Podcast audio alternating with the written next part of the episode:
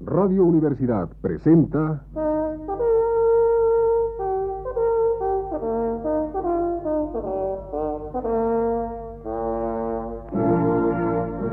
Testimonios.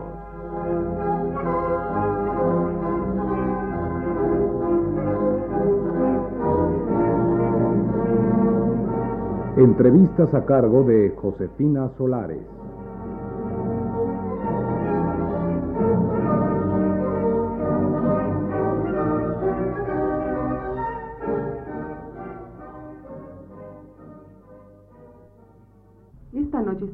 Nosotros el realizador del cine Felipe Casals. Señor Casals, ¿podría decirnos cuáles son los mayores problemas a que se enfrenta un realizador ante la industria cinematográfica? Bueno, el primero de todos ellos, porque son numerosísimos, es pagar derecho de piso. Esto quiere decir lograr un sitio en la industria cinematográfica eh, en el momento en que uno cree que la aborda sabiendo cuáles son todos sus problemas y estando convencido de que los va uno a poder resolver. Eh, después de tres años de estar en la industria cinematográfica, debo de anticipar que todos los problemas que yo creía que existían en la industria y que yo creía también entender, poco a poco los voy entendiendo cada vez menos. Es decir, creo que cuando uno participa en el cine independiente o marginal, como así se llama ahora, tiene uno mayor posibilidad de poder entender qué es lo que pasa en la industria cinematográfica. Una vez envuelto en ella, cada día es más complicado saber porque es una industria de tan pocos medios y en tan mala situación. Sin embargo, el primer problema para un realizador es encontrar un productor, esto es descubrir el mar Mediterráneo, y una vez habiendo descubierto el productor, lograr convencerlo de que haga un cine diferente. Lo que se ha querido llamar nuevo cine mexicano se puede resumir principalmente en nuestro grave problema. Nosotros creemos que el cine mexicano debe ser o debe dejar de ser un producto de consumo que se dirige no a un público más a informe y poco, poco difícil de explicar, sino que creemos que el cine debe dirigirse al espectador.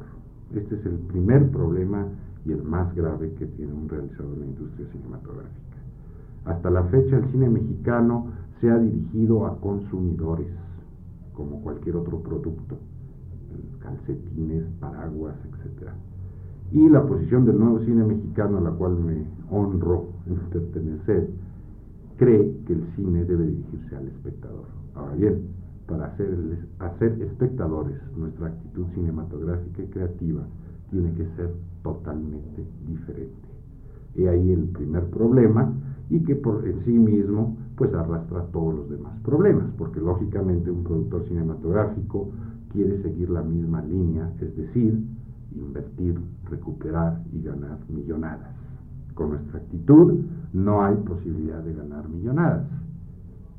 El público, que así queremos que funcione con nuestras películas, en tanto que espectador, se ha ido limitando cada vez menos y se irá decantando hasta eh, que sean gentes que tengan una cierta conciencia cinematográfica y que puedan aprovechar la diferencia entre nuestras películas y las películas anteriores de la industria cinematográfica.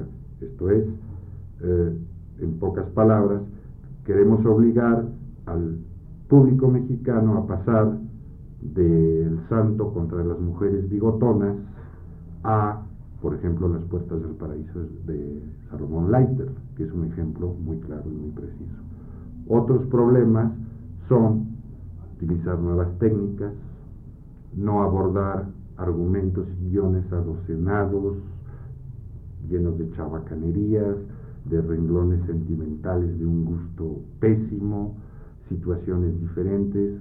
En pocas palabras, ilustrar una actitud, que es la de un realizador, frente al problema que filma o a la historia que está realizando.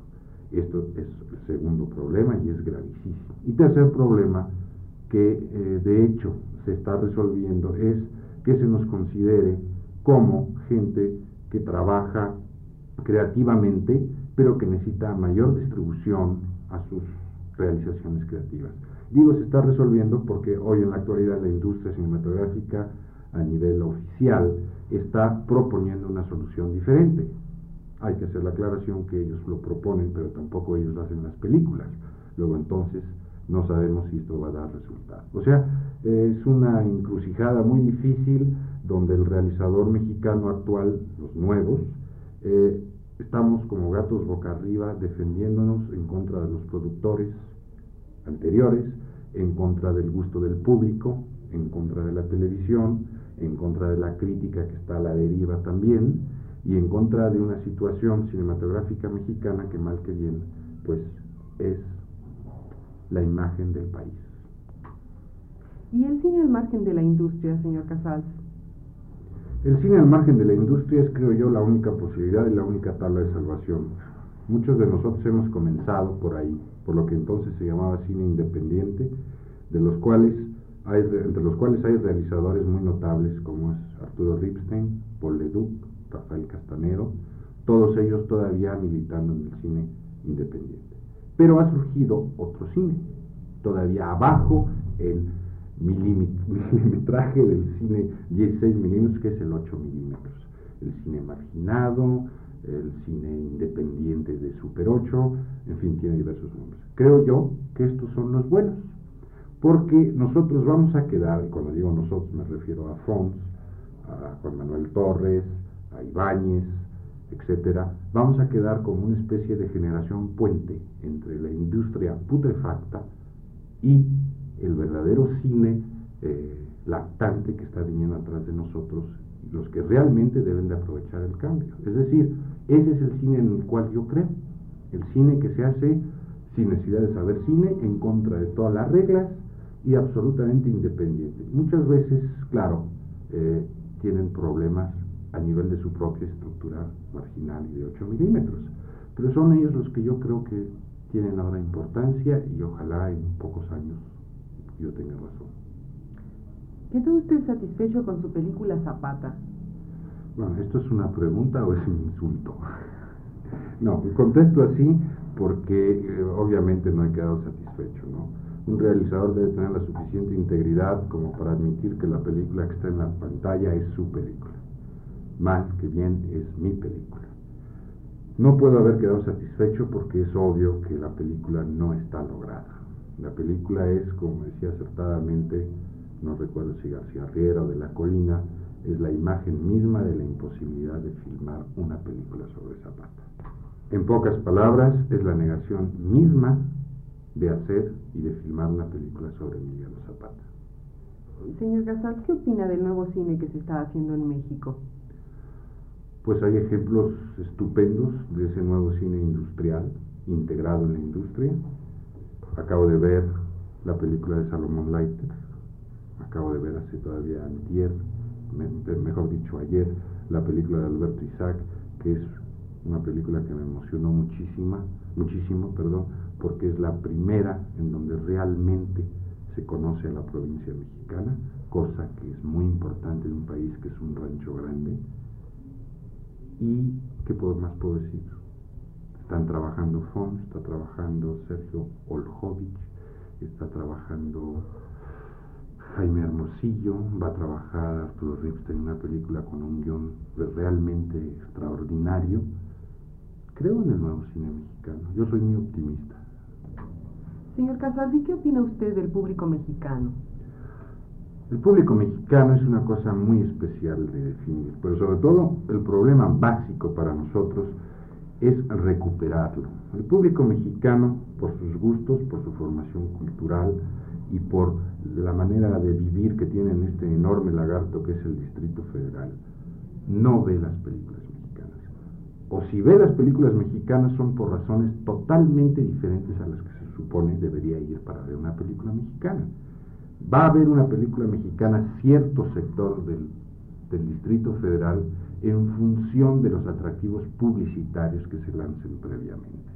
O bien va a haberlo, va a haber ciertas películas, algunas otras, en función de la aparición de ciertos actores rodeados de muchachas guapas, con poca ropa, sin importarle tampoco qué clase de película está viendo. O sea, para nosotros recuperar el público mexicano sería integrar todos estos diferentes sectores de público y convertirlos en espectadores que pudiesen apreciar una película, no que fueran a reír con los chistes estúpidos de Mauricio Garcés o que fueran a admirar este increíble filósofo, diletante y benefactor de México que es este Mario Moreno Cantinflas, que ahora se ha convertido creo en un gran escritor además. ¿Y qué puede decirnos de su película que se estrenará próximamente, El Jardín de Tía Isabel?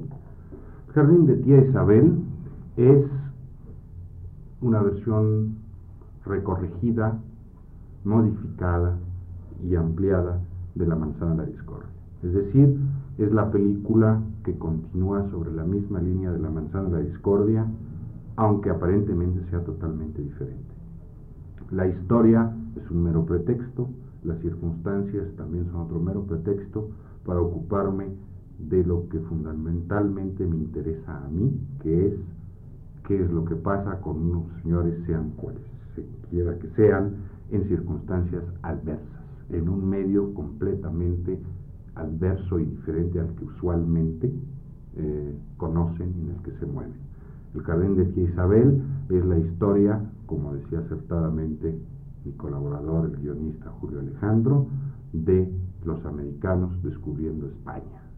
O sea, esto es una ironía, es la historia de treinta y tantas personas que traen su teatrito a América, que quieren ensanchar España a golpes de custodia y que gracias a su terquedad, a su vehemencia, se dan cuenta que ya no están en un salón de Madrid haciendo caravanas ante las cortesanas o ante los reyes católicos, sino que se encuentran rodeados de changos, pirañas y de canibalismo, que es un elemento básico para los náufragos.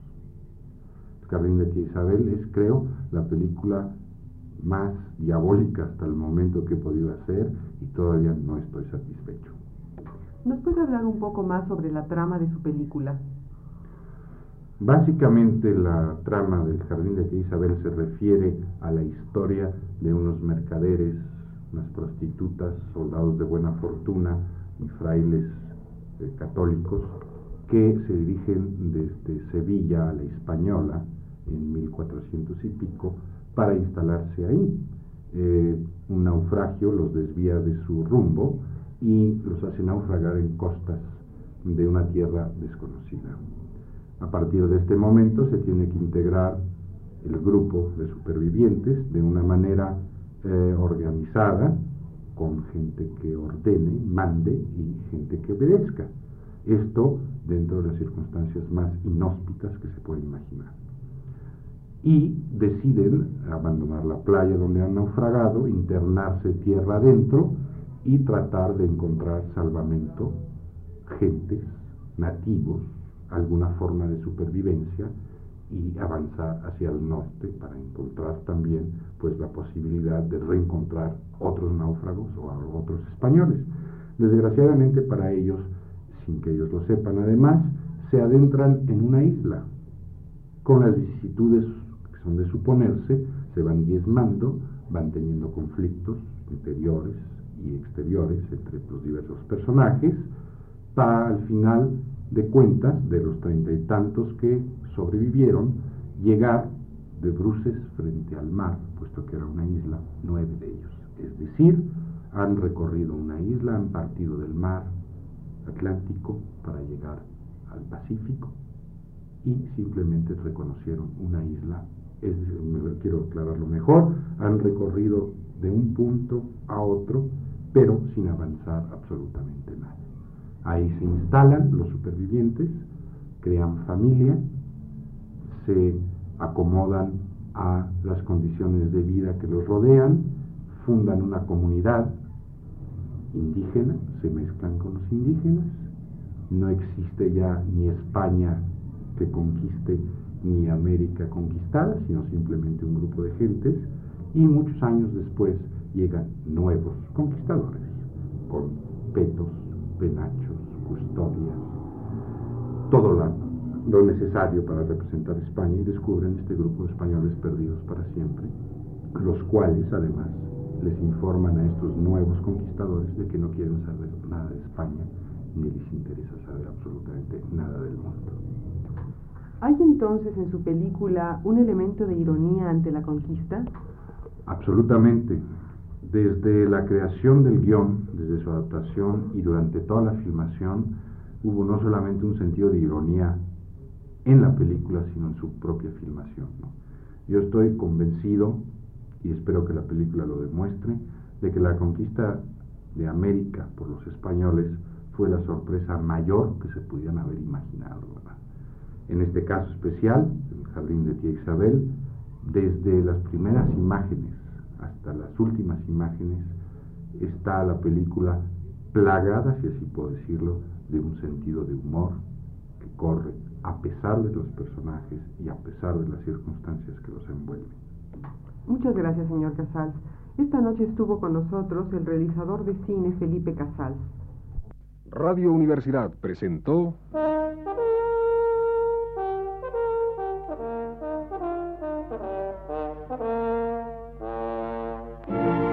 Testimonio.